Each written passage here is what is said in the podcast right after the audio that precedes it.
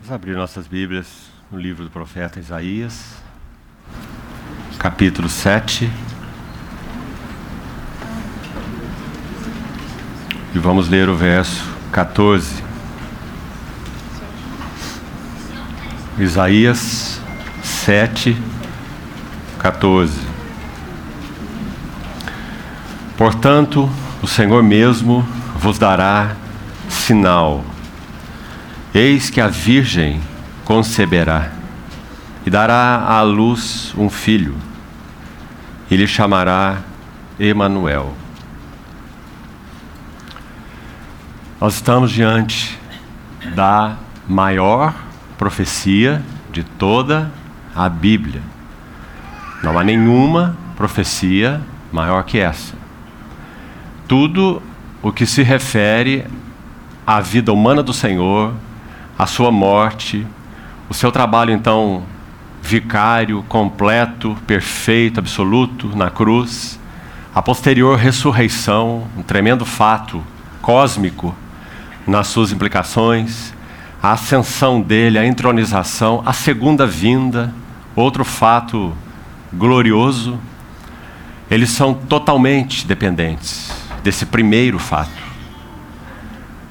Eis que a Virgem uma menina jovem, uma adolescente, conceberia e, conforme as palavras do anjo Gabriel, um emissário por excelência de Deus, quando se revelou a ela, como narrado por Lucas, o Espírito Santo te envolverá com sua sombra, e o ente santo que há de nascer será chamado nada mais, nada menos que o Filho de Deus. Então, meus amados irmãos, que profecia maravilhosa e que privilégio para a humanidade ter recebido alguém como esse, o Emanuel, Deus mesmo conosco. Agora, se formos juntos ao Evangelho de Lucas, nós vamos dar alguns passos meditativos, contemplativos, para que o Senhor, por sua graça, nos dê suporte para podermos adorá-lo adequadamente nessa manhã diante da sua mesa. Quando a profecia de Isaías vai se cumprir, nós temos essa cena magnífica registrada em Lucas. Primeiro já citamos que no capítulo 1, esse emissário Gabriel dá a notícia àquela jovenzinha que ela seria um vaso usado para a encarnação do Verbo de Deus. Esse processo misterioso e maravilhoso ao mesmo tempo. Deus, o Verbo, aquele que é a origem de todas as coisas, aquele que não tem princípio nem fim, aquele que é Deus Criador, porque sem Ele, nada do que foi feito se fez. A vida está nele então, esse verbo irá assumir algo que ele nunca antes possuiu natureza humana. Meus amados irmãos, que maravilhoso mistério! Um ser que tem uma personalidade única, não duas personalidades, uma como Deus, outra como homem, mas uma única personalidade, porque ele é uma única pessoa. De tal forma que o Verbo encarnado de Deus, pessoal, o Verbo de Deus é pessoa, ele assume uma natureza, podemos dizer, impessoal e dá personalidade a ela. Então, essa pessoa é o Verbo encarnado, Deus, homem. Não pessoa de Deus, mas pessoa de homem fundidas, porque nós teríamos uma fusão de duas pessoas mas a pessoa do Verbo eterno assumindo uma natureza humana e dando personalidade a ela. De modo que essa natureza humana, no seu espírito humano, na sua alma humana e no seu corpo humano, ela seria um veículo triplo espírito, alma e corpo humanos. Seriam veículos para a plena expressão do Verbo eterno de Deus. Meus irmãos, nós teremos toda a eternidade, que não tem fim, para contemplar progressivamente às glórias desse mistério e tudo o que ele envolve. Porque é essa mesma pessoa que viveu a vida humana que viveu, que morreu a morte que morreu. Nós não somos, não temos e nem teremos, na presença dele na eternidade, a capacidade de esgotar o significado da pessoa e das glórias divinas e humanas do nosso Senhor Jesus.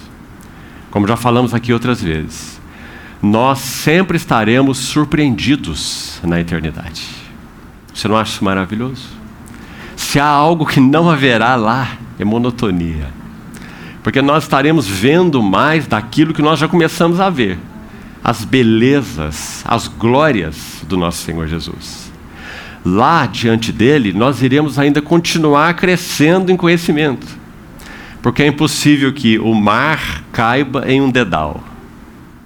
E nós, mesmo quando estivermos com corpos glorificados diante dele, nós ainda seremos um dedal, porque nós somos seres criados, e ele é o incriado, ele é o infinito, ele é o resplendor da glória. E nós ainda continuaremos vendo algo mais das glórias. Sabe qual será o resultado?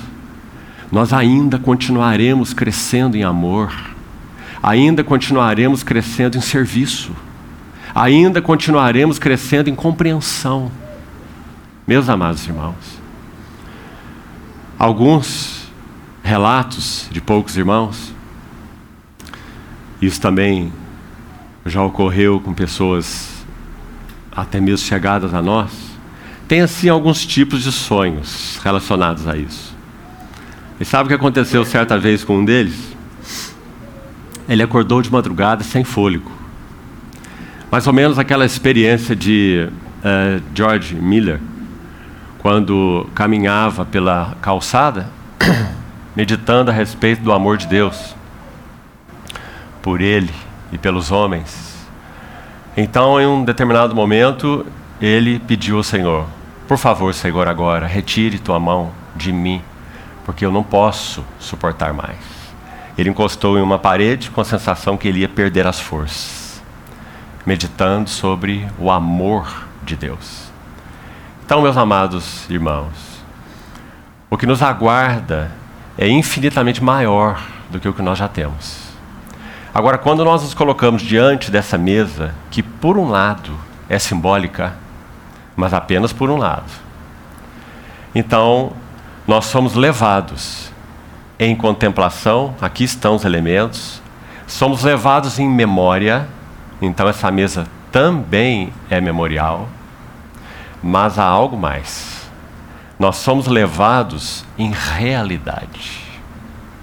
Porque se fosse apenas uma simbologia e um memorial, nós poderíamos olhar para eles, adorar nosso Senhor, render as ações de graças e poderíamos dispensá-los e não comê-los. Compreende? Por que, que nós comemos?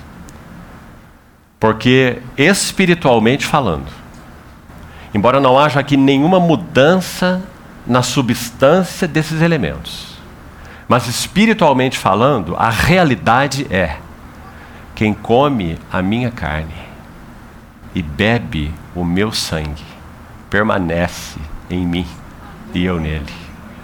Porque minha carne é a verdadeira comida e o meu sangue é a verdadeira bebida.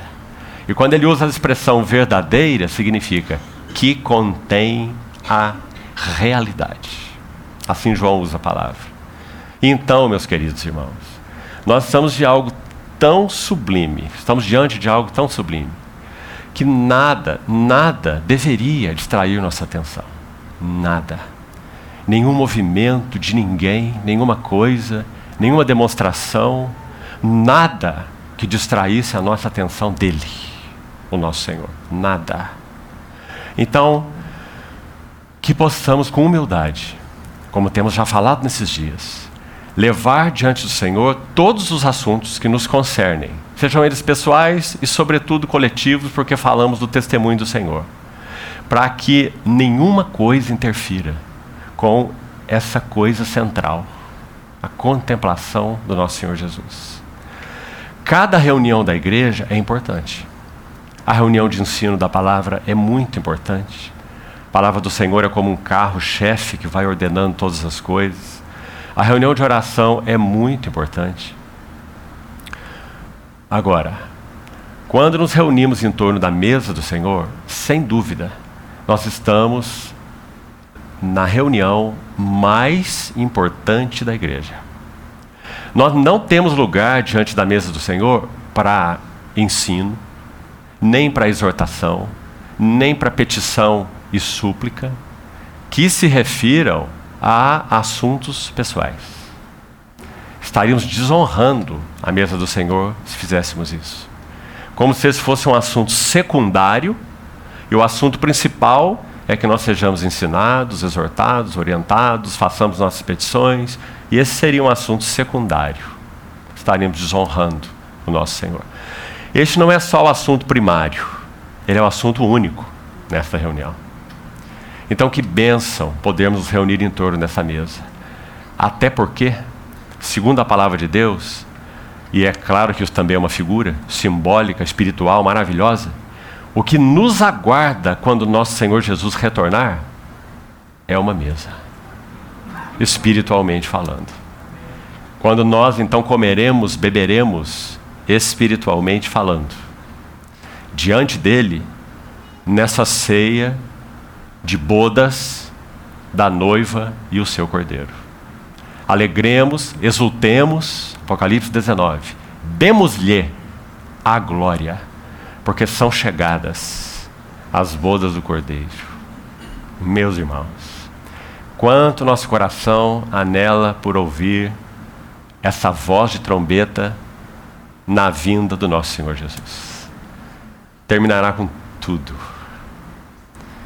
Terminará com as lutas, terminará com as dores. Aqueles que têm entendido o significado de perseverança sua perseverança também terminará. Porque a fé, o justo viverá da fé. Mas então a fé terá mergulhado no amor. A esperança também terminará. Porque a esperança terá mergulhado no amor. Por isso, Paulo diz que permanecem três: a fé, a esperança e o amor. Mas o maior deles é o amor. Porque o amor é a consumação da nossa fé e da nossa esperança.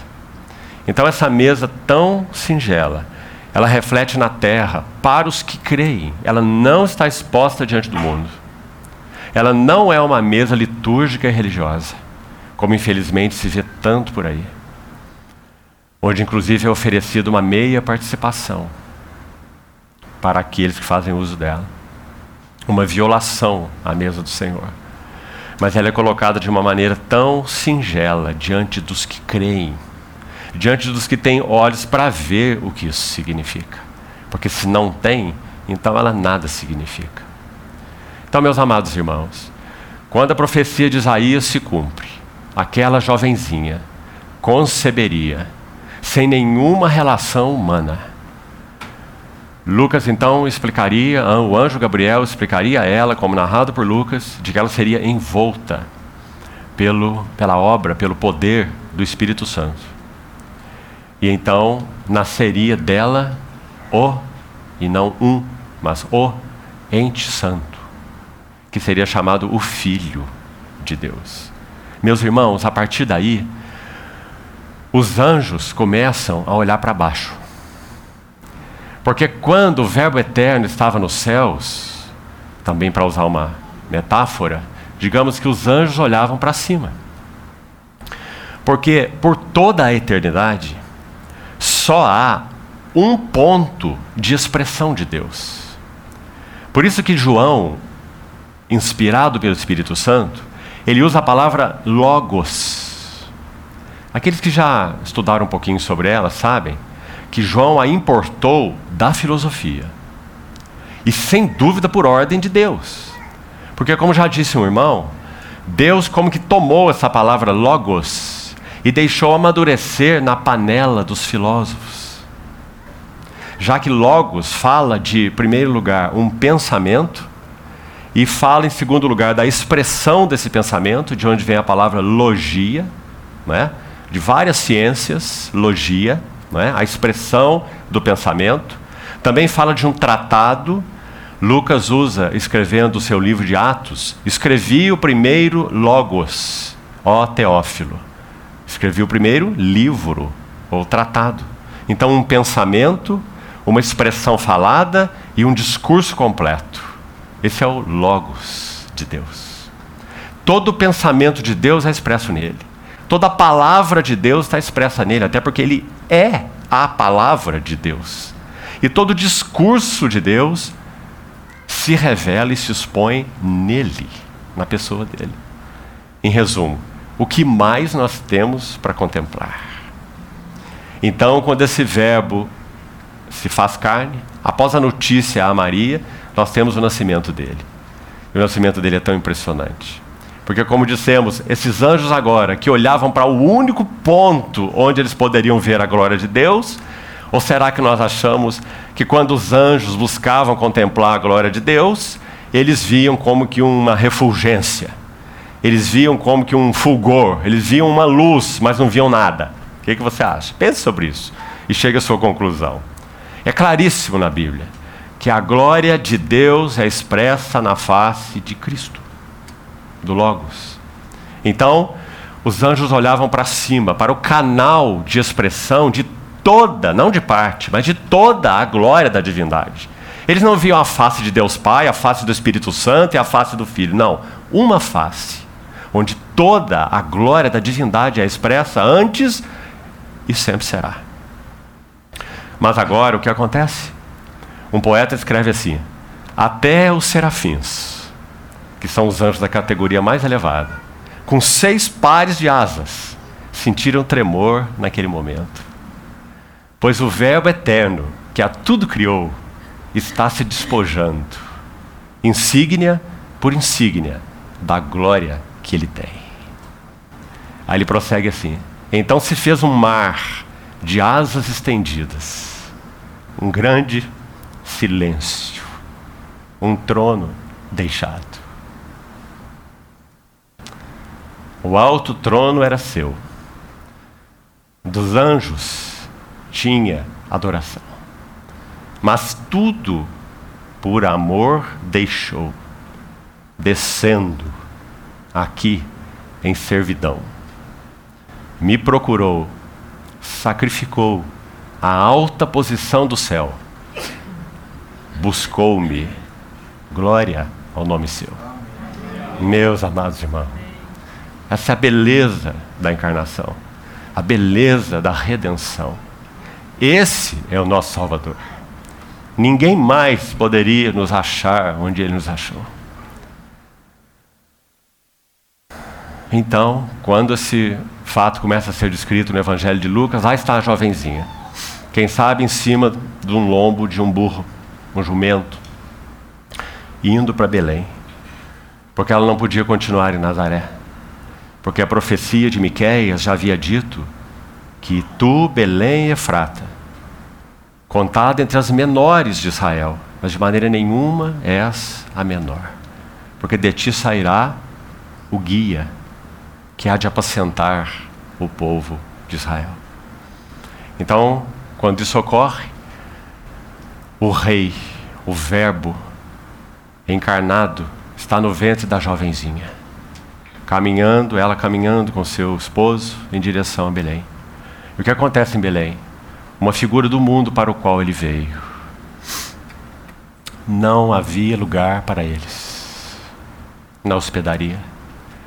Se as hospedarias de Belém soubessem quem estava no ventre de Maria, todas as hospedarias de Belém se abririam. Mas ele veio para o que era seu, mas os seus não o receberam. Mas a todos que por revelação e graça de Deus o receberam, deu-lhes o poder de serem feitos os filhos de Deus, a saber os que creem no seu nome. Esses não nasceram da vontade do homem, da carne, do sangue, mas nasceram de Deus. Queridos, amados irmãos, que privilégio é o nosso. Então, esse bebê nasce. E o que ocorre ali naquela manjedoura de Belém? Primeiro, ele é colocado não num bercinho, mas é colocado num lugar onde os animais comem. E o texto de Lucas 2 diz que ele é envolto em faixas. A palavra literal é fraldas. Que cena! Você já pensou sobre ela? O resplendor da glória, o herdeiro de todas as coisas, está envolto em fraldas. O Verbo de fraldas. Glória ao nome do Senhor. Porque o Verbo se fez carne, bebê. Ah, irmãos, particularmente para as que são mães, mas para os pais também, quantas vezes nós beijamos a fronte dos nossos filhos, não é? Aquela mamãe ia cuidar dele, aquele que é objeto da contemplação de anjos. Chegaria o momento que ele consumaria esse trabalho para o qual ele veio. Ele iria fielmente, ousadamente à cruz. Porque quando eu for levantado da terra, eu atrairei todos a mim mesmo. E eu sou como um grão de trigo, que se não morrer, fica só. Mas se morrer, produz muito fruto. Mas também ninguém tira minha vida. Eu espontaneamente a dou. Então, quando ele é colocado naquela cruz, ao caminhar do lugar do julgamento para o Calvário, o Gólgota, ele passa por uma senda. E naquela senda havia mulheres. Certamente só elas poderiam fazer isso, não homens. Mulheres piedosas, que sabem o que é gerar filhos. E elas ofereciam para os açoitados, criminosos, que seriam crucificados, um cálice com vinho e fel, ou vinho e mirra, porque era um sedativo e até mesmo era ligeiramente entorpecente para aliviar as dores daquele que já estava retalhado por chicotes. Tanto Jesus, especialmente Jesus, naquele caso, quanto até mesmo os ladrões que foram crucificados com ele. Então eles ficavam à beira do caminho. E aquelas pessoas caminhando para o lugar da crucificação, elas ofereciam cálice com vinho e mirra, ou vinho e fel, como dizem os evangelistas. Nosso Senhor Jesus estava ali, naquele caminho, e os evangelistas vão dizer: Mas ele não quis beber. Ele não quis beber. Por quê? Ele já havia dito assim a Pedro, quando Pedro toma aquela espada e fere o servo do sumo sacerdote cortando sua orelha. O Senhor diz: Pedro, coloca essa espada na cinta, embainha sua espada. Você não sabe que se eu quisesse e clamasse ao Pai, Ele enviaria mais de doze legiões de anjos para me salvar. Lá estão os anjos de novo, olhando para baixo, assombrados, porque o Verbo eterno, encarnado, não faz nada, não pede socorro. Então ele diz a Pedro: Não beberei eu o cálice que o meu pai me deu? Então, nosso amado Senhor sabia que cada açoite, cada ferida fazia parte do cálice que o pai lhe deu. Então, ele não colocaria entorpecentes nesse cálice. Mas há mais um motivo. Quando ele está na cruz, ele pronunciaria aqueles brados que você já conhece sete brados, impressionantes no seu significado, cada um deles. Mas há um ali em particular. Ele olha para alguém que está próximo à cruz, não tão próximo, já que próximo apenas o centurião estava, mas ele pode visualizar sua mãe entre aquelas que estavam ali diante da cruz. Então ele diz para ela: da cruz, mulher, Eis aí o teu filho. Porque muito, muito, muito provavelmente, o pai do nosso Senhor Jesus, humanamente falando, José, ele morreu quando Jesus ainda era jovem. Antes de iniciar o ministério público dele aos 30 anos. E Jesus é o filho primogênito. E ele então se tornou arrimo de família. A carpintaria de Nazaré se tornou responsabilidade dele. o filho primogênito. E agora então ele diz para ela, mulher, esse aí teu filho. Quem é esse filho? É o discípulo amado. Ele disse: Ele vai cuidar muito bem de você. Ele é o meu discípulo amado. E também diz ao discípulo: Eis aí a tua mãe. É, essa mulher, Maria, que por tantas vezes certamente beijou aquela fronte, agora ela vê aquela fronte que ela sabe, ela sabe que é santa. Ela criou aquele menino. Ela sabe bem quem ele é. Mas agora ela a vê com uma coroa de espinhos. E dizendo essas palavras para ela: Eis aí o teu filho. Quando nós chegamos ao final dessa história, o nosso Senhor Jesus completa a sua obra, ele pronuncia aquele último brado de confiança, depois de ao meio-dia ter que dizer, enfrentando as trevas mais profundas, que para nós são simplesmente inimagináveis, ele então clama: Ó oh meu Deus, ó oh meu Deus, por que me desamparaste? Sabe, irmãos, tem duas maneiras de dizermos por que a Deus. Uma é com mãos abertas, outra é com punhos cerrados, como que desafiando. Sem dúvida, Jesus disse: Por que me abandonaste com mãos abertas? Porque ele sabia qual era o motivo do abandono. Onde estava declarado o motivo para que ele soubesse? Salmo 22. Deus meu, Deus meu, por que me desamparaste? Assim começa o salmo. Porque se fazem, se acham longe de ti as palavras do meu clamor. E o próprio salmista vai explicar. Porque tu és santo. Estás entronizado entre os louvores de Israel. Então, por que o Verbo encarnado de Deus foi separado de Deus? Porque ele foi feito pecado. Então, os olhos do Deus Santo, necessariamente, teriam que ser como que virados para o outro lado. Porque é aquele que não conheceu o pecado, dolo algum se achou na sua boca, mas ele foi feito pecado por mim e por você por nós, para que nós que nunca soubemos o que era justiça, nós fôssemos feitos justiça de Deus. Que substituição maravilhosa. Então, quando o livro termina, nós vamos ver aquela mesma fronte cravada com espinhos, agora coroada com uma coroa com muitos diademas. Mas vamos ver que no seu lado o nome continua. E aquele, aquele cavaleiro se chama o Verbo de Deus, nosso Senhor Jesus. E então, naquele dia final, uma grande ceia acontece, Apocalipse 19. Nós estamos diante do antegozo dela aqui. Uma, duas ceias, capítulo 19.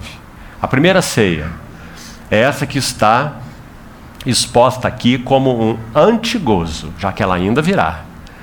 E a primeira ceia é a ceia das bodas do cordeiro, cuja esposa a si mesma já se ataviou, porque lhe foi dado vestir-se de um linho finíssimo e puro, e esse linho são os atos de justiça dos santos.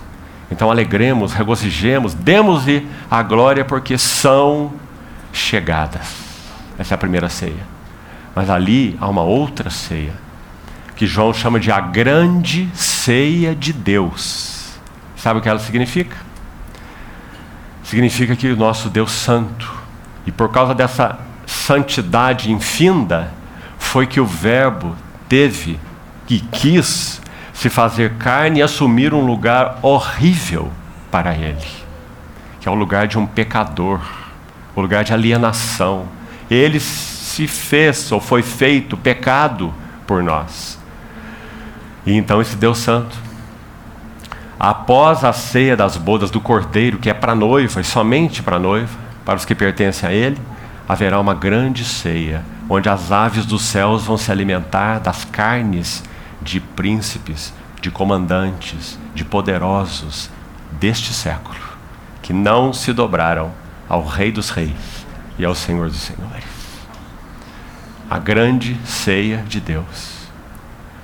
Meus amados irmãos, nós aguardamos a primeira, a ceia das bodas do Cordeiro mas que estejamos conscientes que a segunda ocorrerá. Porque, especialmente no momento que nós estamos vivendo, mais uma vez, o um momento de uma grande guerra, nós ouvimos falar tanto em poder, não é? Eu tenho o poder, eu sou o poder, poder de cá, poder de lá. O Apocalipse diz que quando ele se manifestar, então esses poderosos dirão aos montes: caiam sobre nós, para nos esconderem da face e da ira do Cordeiro. E nós, o que, que nós falaremos? Sabe o que Paulo disse para os Colossenses? Nós, ele vai se referir aos que são julgados e diz assim: eles sofrerão uma penalidade de eterna destruição, banidos da face do Senhor. Então agora aplique isso para o outro lado. Eles serão banidos da face do Senhor, porque eles serão julgados. E nós? Nós seremos aproximados à face do nosso Senhor Jesus. Porque o que nós já estamos fazendo hoje é contemplando, ainda que seja por um espelho, já que não é face a face ainda, mas nós já estamos contemplando, mesmo que por espelho, a glória do Senhor, a face do Senhor. E estamos sendo transformados de glória em glória. Mas naquele dia não haverá mais nenhum impedimento essa mente que se orgulha tanto de sua capacidade especulativa e intelectual, nós estaremos livres dela nesse sentido. Não haverá nenhuma especulação mais, nenhuma sombra, nenhum acho que, penso que, sou desta linha ou daquela linha, não haverá mais linha nenhuma. Só haverá contemplação, as belezas, as glórias, as virtudes do nosso Senhor Jesus. Aquele que foi então cravado por nós Sabe, meus irmãos, concluindo, é, Isaías 52, quando termina, fala um pouco sobre o Verbo encarnado rasgado. E meditando naquele texto, eu fico imaginando como é impossível representá-lo. Porque Isaías vai descrever assim: o seu rosto, ou seu semblante, estava muito machucado. É a expressão mais literal, que também traduz a ideia de desfigurado. Não é apenas desfigurado, é muito desfigurado. Você já viu alguma figura, escultura, retrato, pintura de um Jesus muito desfigurado? Você nunca viu e nunca vai ver, porque não há como representar. Seu rosto, Marcos diz assim que os guardas, depois que Pilatos deu o veredito final, ele diz assim: os guardas tomaram-lhe a bofetadas. Outro evangelista diz assim: e deram-lhe murros. Então, seu semblante estava muito desfigurado, inchado, deformado, sangrante. Como representar um Jesus assim? Não é? Se fosse representado assim, ninguém nem olharia para essa imagem. Tal horror que ela significaria. Então ele é representado tão, uma face tão leve, né? tão lisa por um lado. Mas não é o que Isaías vai dizer. Isaías diz assim. A versão King James traduz aquele verso assim: O seu rosto estava tão desfigurado que nem mesmo parecia rosto de um homem. Assim era o nosso Senhor Jesus na cruz. Mas quem era ele? Quem é ele? O Santo de Deus. O Verbo eterno, Criador, luz de luz, Deus verdadeiro de Deus verdadeiro. A vida. Meus amados irmãos, quando nós tomarmos esses elementos, e mesmo antes disso, adorando o Senhor, comendo, que o nosso coração se encha das ações de graças que são devidas a Ele. Porque nós não éramos merecedores. ele poderia chegar no último momento, diante da cruz, e dizer não. Aliás, quando ele estava no Getsemane, digamos que ele se aproximou disso. Tal era o horror da separação. Ele odiava a separação. Então no Getsemane ele suava gotas como de sangue. E o que ele tinha para dizer? Aba, Aba, meu paizinho, se é possível, passe de mim este cálice. O que ele não queria perder? Porque ele se agonizava tanto? Porque ele não conhece trevas, ele não conhece separação, ele não conhece pecado, e ele sabe que na cruz ele seria separado. Então ele geme, ele se contorce, ele agoniza, ele sua gotas de sangue e ele ora três vezes. Só que ele não ora apenas, se possível for, passa de mim esse cálice. Ali no Getsemane, ou o Getsemane, representa a batalha final, a batalha da vontade. Então ele toma sua decisão. Dois caminhos estavam diante dele. Se ele resolvesse continuar vendo a face do seu pai para sempre, ele poderia, ele tem direito, ele tem méritos, ele é santo. Ele foi provado como homem e foi aprovado. Então ele poderia subir ao céu. O homem provado, aprovado, perfeito, que tem o selo de Deus, este é o meu filho, é o meu eleito. A ele ouvi, nele eu tenho todo o meu prazer. Então ele poderia sim ter tomado essa posição. E no Getsemane ele travou a última batalha e tomou sua decisão com essa frase: Não se faça, porém, o que eu quero. O que, que ele queria? Não ser separado seu pai. Como ele poderia querer isso? Mas ele diz: Mas se faça o que tu queres. Então ele coloca a sua vontade humana em submissão à vontade do seu pai. Por quê? Porque ele desceu do céu não para fazer a sua vontade, eu desci do céu não para fazer minha vontade, mas fazer a vontade daquele que me enviou. Então ele não hesitou, ele não recuou, como diz o cântico, mas indo onde estava eu, achou-me. Glória ao nome seu. Meus amados irmãos, que o Senhor então prossiga enchendo nosso coração de adoração, gratidão, contemplação nessa manhã. E deixe-me dizer uma última coisa para os irmãos se nós virmos Cristo assim, se nós o amarmos assim, se nós estivermos avançando na contemplação dele assim, será que haveria lugar para nós para discórdias, ciúmes, mal-entendidos, ressentimentos, amarguras, disputas, desânimos, apatias, falta de compromisso? Será? Envolvimentos com coisas, coisas, mais coisas, mundo. Será que haveria? não haveria. Então, qual é o segredo da vida cristã? Contemplar as glórias e virtudes do Verbo eterno de Deus encarnado, o nosso Senhor Jesus. Todas as Escrituras foram escritas para isso. Não são um compêndio de teologia e nem um, um, um volume para se especular sobre ele. É um livro da revelação de Jesus Cristo, nosso Senhor Jesus. Então, que o Espírito Santo envolva os nossos corações essa manhã nessa atitude de contemplar e adorar o Cordeiro de Deus. Sabe, irmão? Enquanto nós estivermos fazendo isso, Ele pode retornar e nos tomar para Ele. Porque nada mais resta ser cumprido antes que o Senhor venha. Cuidado com a sua teologia. Nada mais precisa ser cumprido antes que Jesus arrebate a sua igreja para ele. Então, quando nós falamos maranata, é um maranata verdadeiro. Não é maranata para depois do anticristo, não é maranata para depois da tribulação. É maranata agora. Porque nada mais resta ser cumprido para que ele venha. Então, que tenhamos um maranata sincero, real nos nossos corações. E você já pensou um pouquinho sobre isso também? Você já pensou que nós estamos aqui nessa carcaça que cada dia vai ficando um pouco mais pesada para nós?